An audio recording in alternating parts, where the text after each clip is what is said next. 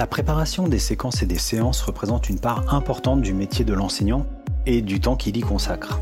Dans ce deuxième épisode d'une série de trois émissions consacrées à la préparation de la classe, Sébastien Manodrita, enseignant en triple niveau dans l'Académie de Nice et animateur du podcast e-Teachers, partage avec nous ses tuyaux pour articuler harmonieusement utilisation de ressources toutes faites et conception pédagogique. Avec lui, nous aborderons également sa relation aux outils de conception que sont les fiches de prep et la manière dont il s'y prend pour adapter le matériel pédagogique à la réalité de son triple niveau. Je suis Fabien, bienvenue dans ce nouvel épisode d'être prof, le podcast. Alors, bonne émission. Salut Seb.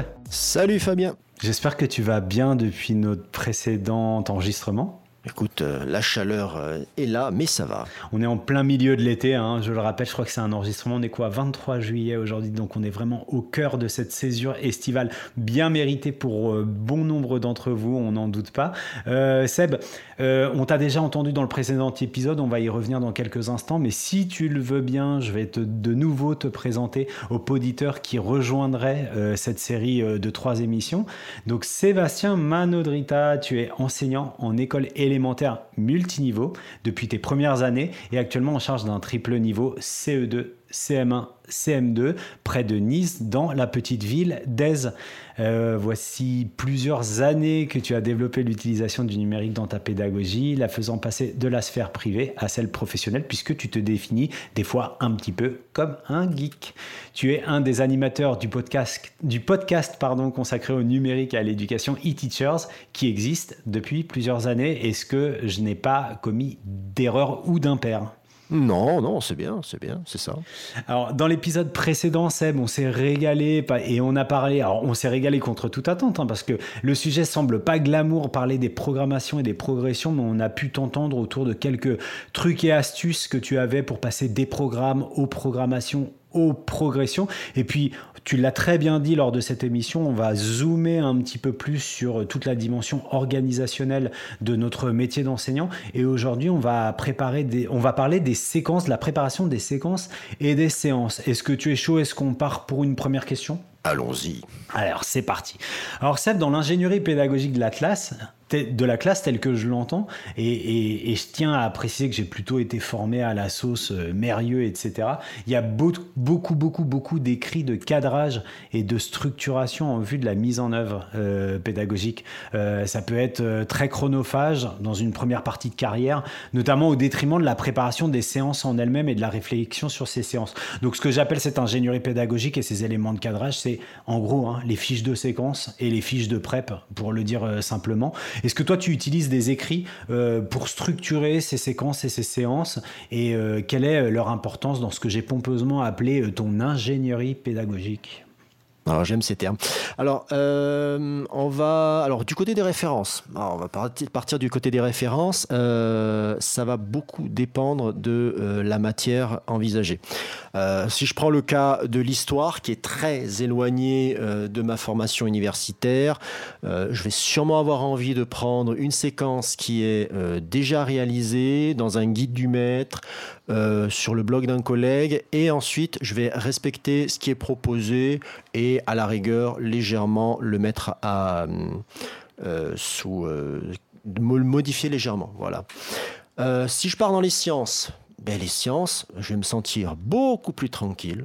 Je vais m'appuyer cette fois généralement sur des euh, écrits beaucoup moins où la didactique a fait beaucoup moins son effet et on va être sur des écrits plus scientifiques, plus proches du savoir euh, universitaire, etc.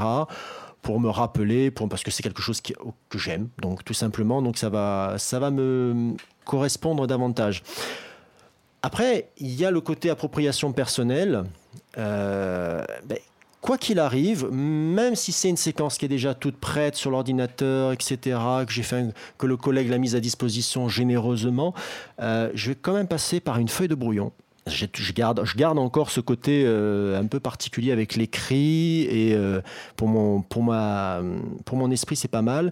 Et je vais passer par cette feuille de brouillon, je vais y mettre ce squelette, là je vais, relire ma feuille, je vais mettre un squelette. Et même si c'est en science par exemple, je vais remettre ce squelette de, séquence. Alors ce squelette, c'est pas vraiment une séquence, c'est quelque chose de, très, de très brouillon, mais ça va devenir ma séquence, ou au moins ça va me la représenter mentalement. Et cette représentation, elle est plutôt euh, textuelle, plutôt euh, heuristique, plutôt... Euh, on va, on va, sans trop dévoiler les choses, on va dire que je suis plutôt du côté heuristique. Alors pour ceux à qui ça ne va pas parler, vous avez, même si ça a été bien vulgarisé maintenant, vous avez les cartes mentales qui sont là. là, au niveau des séquences, ça ressemble plus, pour ceux qui ont fait de la techno, à des arbres de, programmation. Euh, c'est un petit peu structuré, mais pas encore, mais pas complètement éclaté. L'éclaté, je le garde pour plus tard. Là, ça, je vais essayer de faire quelque chose de, bien, euh, de bien hiérarchisé, euh, parce que bon, le matériau, il est ici prête, avec des petits côtés, des petits côtés éclatés. Mais par exemple, en science, euh, si vous voulez, ou en, histoire, ce seront les dates que je dois, que je vais, euh, sur lesquelles je vais revenir. En science, ce seront les termes de vocabulaire, ce seront les, euh, les, dessins que je, veux, que je veux que les élèves réalisent, etc. Donc voilà, c'est dans ce sens-là. Ok, ok. Et puisque bon, on a failli faire un spoil pas possible avec cette histoire de carte mentale, mais on va aller directement sur la question des outils. Effectivement, quels sont les outils que toi tu utilises pour planifier, pour scénariser ces séquences? Euh, les outils, ils sont à mettre en relation directe avec le temps, euh, soit dont je dispose pour préparer ma séquence, soit que je me donne, hein, parce que sinon on pourrait avoir un temps infini, mais donc, euh, on va dire que si c'est de l'urgence, si je dois faire quelque chose rapidement, eh ben, le brouillon de base, c'est ce, ce que je vais conserver. Je vais pouvoir l'étoffer, à même le papier, le scanner, le faire rentrer euh, euh, dans, mon iPad pour y rajouter des images, etc. Mais ça va rester quelque chose de brouillon, j'ai envie de le dire. Euh, l'idée, c'est de me fournir une base personnelle qui forcément n'aura pas pour but d'être visible par d'autres. Donc ça va. Si c'est un temps calme, si j'ai décidé de prendre du temps pour le faire, là par contre je vais repasser parce qu'on a déjà parlé dans l'épisode précédent, c'est-à-dire par le tableau je vais prendre mon tableau, je vais me faire un petit tableau bien propre, je vais reprendre mes masques, mon squelette, je vais le remettre dans ma première colonne et puis je vais débloquer ça avec des sous-catégories, etc. Voilà, ça, ça va être de la mise en forme, de la mise en mots, de la mise en texte, etc. Ça va être plus. plus... Euh, alors parfois, je fais un espèce de, quelque chose qui est un peu entre les deux. Euh, moi, j'ai la chance de chaque année de m'abonner à EduMove. Et sur EduMove, on a des séquences que les collègues proposent et de temps en temps, euh, j'en trouve une qui correspond à ce que je veux faire. Ça, je dis de temps en temps, parce que ah, le problème du triple niveau, hein, je vous le cache pas, c'est qu'on trouve rarement chaussure à son pied. Mais de temps en temps, on trouve, on va légèrement le modifier, et là, je peux le modifier directement sur la plateforme. Alors, du Move, c'est une plateforme qui met en ligne, qui par abonnement va vous permettre de faire vos, euh, fiches de prêt, votre cahier journal, etc. Donc, vous pouvez l'utiliser pour faire vos séquences aussi c'est pas mal. C'est pas mal et ça a ce côté très fini et assez rapide à faire. Et d'ailleurs, euh, je crois me souvenir, puisque euh, on a parlé tout à l'heure du podcast e-teachers, que tu, il y a un épisode de cette saison 2019-2020 où tu reviens sur ton utilisation de d'EduMove. Donc, euh, je vous laisse aller chercher e-teachers, un des épisodes de, de Seb. Et juste pour compléter, parce qu'on aborde, on s'est dit qu'on se faisait plaisir aussi hein, dans cette rencontre, tous les deux médiatisés par le podcast. Seb, tu parlais tout à l'heure de la, de, de la photo que tu prenais avec ton iPad de, euh, de ce brouillon sur lequel tu jetais tes idées. Et je crois que tu es un, fervent utilisateur de Notability aussi. Et comme tu as parlé d'hybridation entre le papier et le numérique, je crois que c'est un outil qui te sert euh, énormément. Ouais, ouais, non, Notability, euh, comment vous dire? Moi, j'ai j'ai pris un iPad. ça fait fort fort longtemps. Au départ, j'étais parti sur une tablette de chez Samsung parce qu'elle avait un stylet. Et j'adorais le stylet. Euh, malheureusement, la stabilité n'étant pas au rendez-vous, je suis passé sur, euh, un iPad et là j'ai découvert Notability. Alors, Notability à l'époque, premier temps, j'écrivais avec les gros stylets qui, reprennent, simplement la forme du doigt. Mais euh, voilà, si vous avez, c'est une appli qui, qui, est, qui est une petite merveille. je pense que je vous en reparlerai pour le, pour le, dès qu'on parlera du cahier journal mais je crois que ce ne sera pas pour aujourd'hui. Et euh, en fait, comment vous donner Vous pouvez prendre une photo, vous allez la noter, etc. Vous allez prendre votre PDF, vous allez la noter, etc.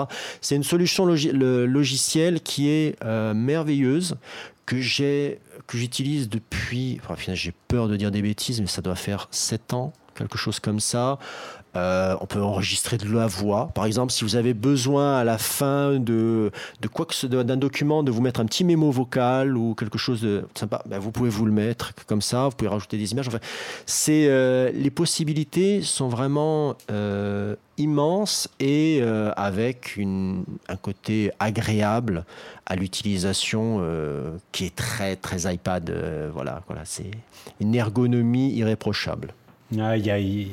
Parfois, hein, on a de ces applications. On dit souvent qu'il y a des. Je sais que tu es un petit peu gamer, un petit peu beaucoup. On dit souvent qu'il y a des jeux qui poussent à acheter euh, une machine. Et parfois, il y a de ces applications et de ces utilisations d'applications qui poussent à acheter des machines. Donc, on vous, on vous pousse absolument pas à acheter euh, ces petites tablettes avec stylet parce que, on le sait, la dépense est conséquente. Mais effectivement, c'est le genre d'applications euh, qui, qui, peuvent être extrêmement intéressantes. Là, on a une idée hein, entre EduMove et, et Notability là déjà de, l'utilisation que toi tu peux en faire en tant que geek hein, euh, autoproclamé de, euh, pour ta classe et qui te rendent bien des services. C'était notre petite, euh, bah, notre petite minute geek du coup. il a été beaucoup beaucoup question récemment dans tout l'écosystème être prof, que ce soit les groupes de discussion, les discussions pardon sur le groupe Cap Rentrée 2020 de Facebook ou que ce soit dans les lives avec Nathalie très récemment, de cette dialectique, alors pardon pour le, pour le gros mot, euh, qui peut exister entre les enseignants concepteurs et les enseignants exécutants. Et là, je paraphrase les titres euh, d'un récent numéro, excellent numéro des cahiers pédagogiques, et je ne le répéterai que, que trop peu. Abonnez-vous aux cahiers pédagogiques. Euh, qu'est-ce que tu penses, toi, de, cette, de cet enseignant concepteur ou de cet enseignant exécutant? Tout à l'heure, tu nous as parlé de ton, du confort que tu pouvais avoir ou de la proximité que tu pouvais avoir par rapport à des didactiques. Euh, de disciplines qui correspondent à ta formation initiale et à ta, sensibilité ou pas. Alors de, de faire tes séquences, comment tu t'y retrouves entre cet enseignant concepteur ou cet enseignant exécutant? Je, vais faire une réponse à l'originalité folle. Je, me retrouve entre les deux. Hein. alors on va je, veux partir d'un exemple euh, tout simple, euh, comme, bah, comme beaucoup d'enseignants, d'année en année, il me vient l'envie de changer. Là, il y a quelques, il y a temps, j'ai essayé une nouvelle méthode en, en, maths, voilà, en mathématiques, nouvelle méthode.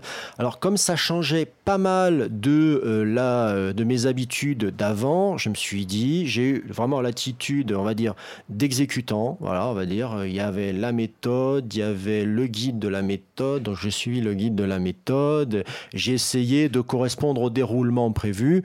Voilà, la première année, j'ai essayé d'être, entre guillemets, le bon élève et de faire ce que l'on me demandait de faire, avec des approximations, on va pas se le cacher, hein, parce que c'est n'est pas vraiment dans ma nature non plus. Euh, bon, par exemple, c'est euh, c'est pas prévu pour trois niveaux à la fois la méthode en question. Donc, euh, tu disais, tu disais dans l'épisode précédent, je crois que je jonglais.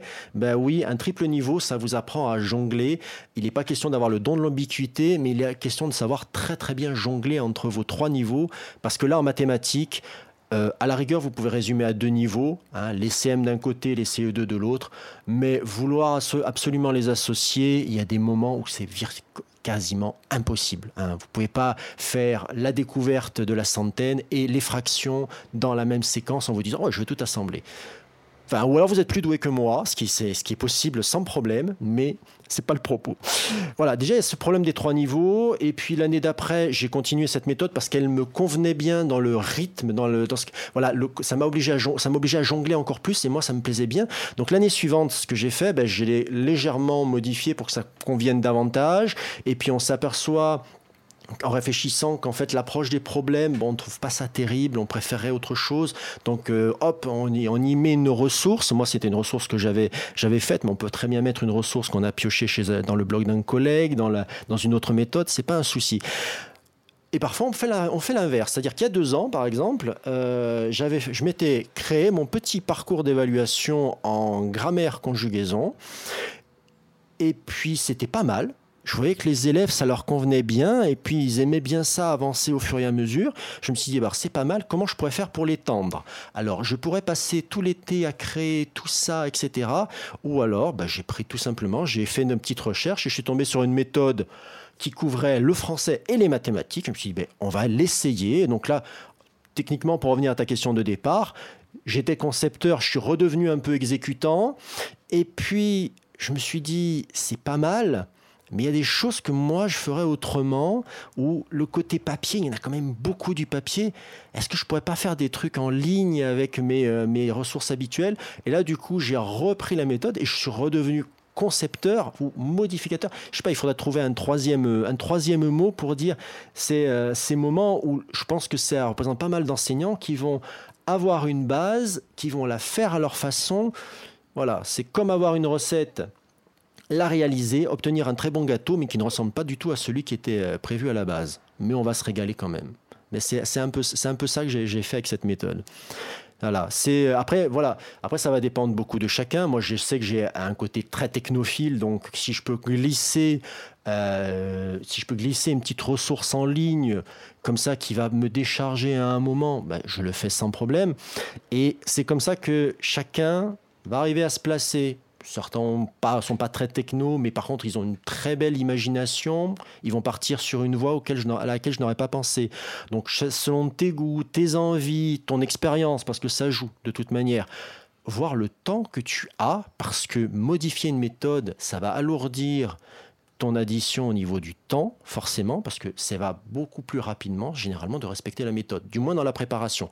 Après, dans la mise en route, on peut avoir de sacrées surprises, et c'est là qu'il vaut mieux avoir un petit côté d'improvisation. Par exemple, moi, dans mon cas, j'ai toujours du mal à, suivre une directive, etc. Parce que cette directive, elle est faite par quelqu'un dans un coin de France qui va penser à un niveau, à la représentation du niveau qu'il a, à des élèves que, qui ne qu'il imagine, qui ne correspondent pas aux élèves que tu as toi. Hein. Ils ne correspondent pas à, euh, à Kevin qui, euh, qui met trois heures pour copier une consigne euh, ou, à, ou à ton petit élève handicapé que, dont tu dois t'occuper. Donc forcément, tout ça, ça va t'obliger à remodeler les choses. Et je dirais que le côté sympa, par exemple, dans, dans, dans les directives, c'est que il faut aussi se dire, on a un marathon à faire, c'est l'année scolaire on a un marathon, on a plusieurs marathons en parallèle à faire, ce sont les différentes matières. Et pour y arriver, parfois c'est rassurant quand on arrive le matin, qu'on est fatigué, qu'on a eu un souci, etc., de se dire non mais c'est bon, ça c'est déjà prêt. Il y a une base qui est déjà prête, même si c'est pas le bonheur, même si c'est pas le, ce que j'aurais voulu faire, mais je m'appuie là-dessus aussi. Donc il faut pas avoir, il y a espèce de, côté, l'exécutant, il a ce côté de se dire je peux mettre mon cerveau, il peut moins avoir à fonctionner aujourd'hui, c'est pas mal. Donc, euh, il y a tellement de paramètres qui rentrent là-dedans que je on se situe toujours entre les deux. Et ça dépend du moment de l'année, ça dépend du moment de ta carrière, etc. C'est très, très variable.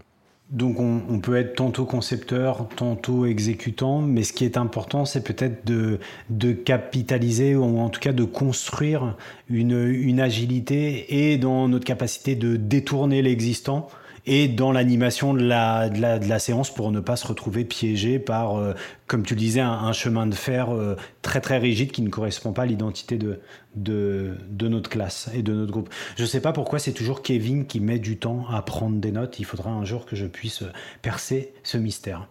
Euh, on salue bien sûr tous les Kevin et tous les parents de Kevin qui nous écoutent. Euh, surtout que des Kevin ont dû devenir enseignants depuis le temps. donc, euh, donc, on salue les collègues Kevin aussi, Seb. Peut-être une, dernière question pour clore cet épisode sur la construction des séquences et des séances. Justement, la séquence à la séance, c'est le dernier pas à franchir et on dit que beaucoup des enseignants les plus expérimentés rédigent peu ou plus de fiches de prep de séance. Je me souviens un jour avoir demandé à une collègue une fiche de prep dans un cadre très très informel. Elle m'a ri au nez et pendant très très longtemps, c'est resté un running gag.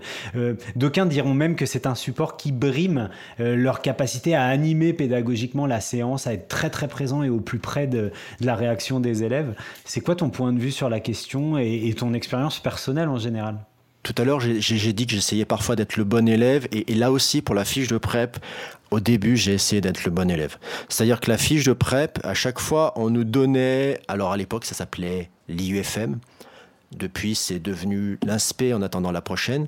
Euh, on nous donnait ces modèles de, fiches de prep. Alors, parfois, il fallait pas regarder les années. C'était 1985, mais chute. Voilà, on avait ces modèles et, euh, je faisais des efforts. Hein. Vraiment, je faisais des efforts. J'essayais, mais ça me prenait un temps monstrueux à faire ça. Je, euh, je sais pas, c'est, enfin voilà, c'était, c'était, comme ça. J'avais beau essayer de, me glisser dans la forme de l'affiche, etc., en me disant non, mais ça a l'air bien quand même. Il y a un moment où j'étais passé tellement de temps à me concentrer à essayer de coller à ce que je, à ce qui, à ce qu'il fallait mettre dedans que je ne savais plus quoi y mettre. C'est-à-dire que euh, voilà, une fiche de, une fiche de prep, en gros, c'est une espèce de compromis entre euh, la créativité et la représentation de la créativité. Et moi, la, la, la forme du tableau, là pour le coup, me, me bloquait, me bloquait. Alors depuis, moi, le, format classique de la fiche de prep, euh, je l'ai, je l'ai mis, euh, je l'ai mis de côté, vraiment de, de côté. Euh, quand j'en ai besoin, je rédige. Je, j'ai jeté mes je jette mes tableaux là, par contre. quand j'ai besoin d'une fiche de prep, je vais prendre mon iPad, je vais prendre une appli de carte mentale et puis je vais balancer mes idées. Voilà, ça c'est la phase euh, créativité. Euh, j'ai piqué ça à, un auteur de, un auteur, mais euh, voilà, c'est le moment que, que, je vais aimer. Je vais me balancer mes idées, parfois ben, toutes bêtes, mais qu'est-ce que je veux que les, mes élèves sachent à la fin de la séance? Parce que bon, euh, si j'arrive à la fin de la séance et que je suis incapable de me dire, alors aujourd'hui on a travaillé ça, mais qu'est-ce qu'ils en ont retenu? Bon, ça va pas trop. Alors je vais commencer par ça, et puis euh, je vais me dire, ah mais tiens, j'aimais bien cette entrée-là euh, qu'on avait fait, je me rappelle l'année dernière, où j'ai vu ça chez, chez un collègue, c'était pas mal ça comme idée. Et puis j'ai ce support là qui traîne, quand même c'est c'est pas mal. Franchement. Et euh, l'idée de pourquoi je, me force à le faire en numérique, parce que bon, je pourrais très bien le faire sur un papier, etc. C'est qu'une fois que j'ai fait cette séance de brainstorming, hein, de, de, de, de, remue-ménage pur, où je me fais plaisir en me disant qu'est-ce que je vais avoir envie, qu'est-ce qu'il faut, etc. Et là, on va passer à la, au moment où j'organise le tout, je hiérarchise ma collecte. C'est-à-dire, voilà, allez, ça c'est bon, qu'est-ce que j'ai mis? Est-ce que j'ai mis le, temps à peu près que ça va durer d'après moi? Ça, ça va pas être trop long, ouais, peut-être. Qu'est-ce que je fais en premier? Je fais, bon, les entrées, là j'en ai trois, c'est pas possible, je vais pas en faire trois. Ah, remarque, attends, trois, c'est marrant, j'ai un triple niveau. Est-ce que j'en fais pas une pour chaque des niveaux? Parce qu'il y en a une qui est assez facile, il y en a une, eh, ça va alors... Euh, ça va leur arracher les neurones, c'est pas mal ça comme idée. Et puis on a une, bon, euh, voilà, euh, pour, euh, pour Théo qui est pas qui est pas très en forme en ce moment, c'est pas mal. Voilà, je vais prendre tout ça et je vais faire une espèce de, ben, je vais faire ma carte mentale quoi. Je vais faire ma carte mentale et ça va être ma fiche de prep. C'est quelque chose de très perso en définitive.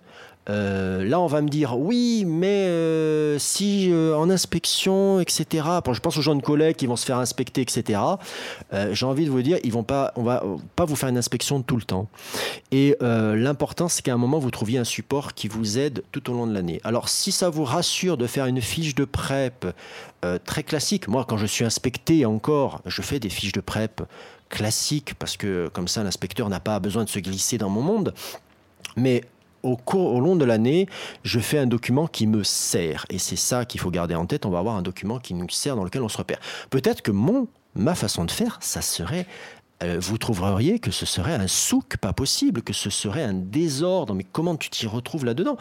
Euh, Après, ça fait quelque chose de très hiérarchisé. Ça fait vraiment quelque chose. Euh, on, part de la, de la carte mentale qu'on peut imaginer. Truc, ça fait quelque chose d'une vraie, une vraie programmation. mais j'entends en code à ce moment-là. mais je dirais que c'est un peu comme organiser sa vie personnelle. Vous avez des tas de méthodes qui vous sont proposées, des tas d'outils qui, vous qui vous sont proposés. Si vous, êtes plutôt cahier journal, euh, pardon, si vous êtes plutôt bullet journal, ou vous êtes plutôt cahier de texte, ou si vous êtes plutôt mail, etc., ça dépend entièrement de vous. Voilà, il y a 40 façons de faire. Et même si on a tendance à vous montrer la fiche, la fiche en grand majuscule comme euh, modèle, c'est plutôt les rubriques et puis vous verrez que bah, peut-être que le temps, vous aurez un petit, une, acquis, vous aurez acquis euh, quelque chose, même si vous débutez, peut-être que ça vous semblera légitime et vous arriverez à faire une séquence qui roule. Là encore, on va revenir. Gardez cet esprit réflexif. Demandez-vous, mais là, ça fonctionne pas. Est-ce que ça vaut le coup que je, fasse, je passe une heure à, à, faire une fiche de prep, que je me couche à 3 heures du mat, pour ensuite ne pas être en forme le lendemain matin? Non. Non, parce que vos élèves, ils ont besoin d'avoir quelqu'un en face qui soit en forme. Et ça, ça va être quelque chose de très important. Donc, si la fiche de prep est incomplète, on s'en fiche. L'important, c'est que vous soyez en forme. Donc, Faites des fiches de prep qui vous correspondent, qui vous aident, mais qui ne vous handicapent pas pour votre journée de travail. Waouh, c'était le speech sur la fiche de prep le plus complet que j'ai jamais entendu, Seb, je dois te le dire. Moi, je, retiens deux points. Alors, je fais pas du tout la synthèse de, ce que tu viens de dire parce que euh, je n'y toucherai pas, j'aurais trop peur de l'abîmer. Mais par contre, il y a deux points que j'aimerais mettre en exergue. On a dit euh, dans une précédente émission, tous les deux, que euh, on aimait bien les tableurs pour, notamment pour la construction des programmations et des progressions. Là, j'ai trouvé que c'était extrêmement éclairant de t'entendre dire le tableau brime ma créativité dans le cadre d'une construction de séance où j'ai aussi envie ou besoin de me faire plaisir et de faire plaisir à mes élèves. Donc je trouve ça euh, assez génial d'avoir recours presque aux, stratégies de ce qu'on appelle un peu, euh, enfin, de la pensée design, du design thinking, en disant je jette des idées, je remue mes linges et puis, et puis je me fais plaisir et je ferai plaisir avec mes élèves. Ça, c'est intéressant. Et puis, il y a, autre chose que j'ai retenu dans ce que tu as dit, euh, c'est on présente la fiche de prep à l'inspecteur pour lui faciliter le travail et pour qu'il n'ait pas à s'adapter à mon mode de fonctionnement, je me dis que, et, rien ne m'empêche de le faire, je suis libre, que si j'imagine cet inspecteur idéal ou ce conseiller péda idéal, de lui dire, je vous ai fait la fiche de prep avec une formalité, une modélisation qui va vous permettre de bien vous imprégner de, des logiques de conception de ma séance. Mais moi, franchement, je l'aurais plutôt construite avec ce type d'outils et, et, et ça ouvre un espace de dialogue avec votre inspecteur ou votre formateur qui est juste euh, du pain béni pour lui, à mon avis. Donc, euh, donc j'ai adoré tout ce dont tu nous as parlé dans cette émission, tout ce dont tu nous as parlé dans l'émission précédente, et certainement de tout ce dont tu nous parleras dans la prochaine émission, la troisième partie de cet opus euh, en trois parties, où on va parler euh, vraiment du quotidien de la classe avec le plan de période, le plan de période et le cahier journal. On se fait ça la prochaine fois, Seb? Oh la pression, mais oui, oui, oui, bien sûr Fabien, avec plaisir. Bon, j'ai vraiment hâte de te retrouver, j'ai vraiment hâte de vous retrouver pour un prochain épisode d'être prof, le podcast.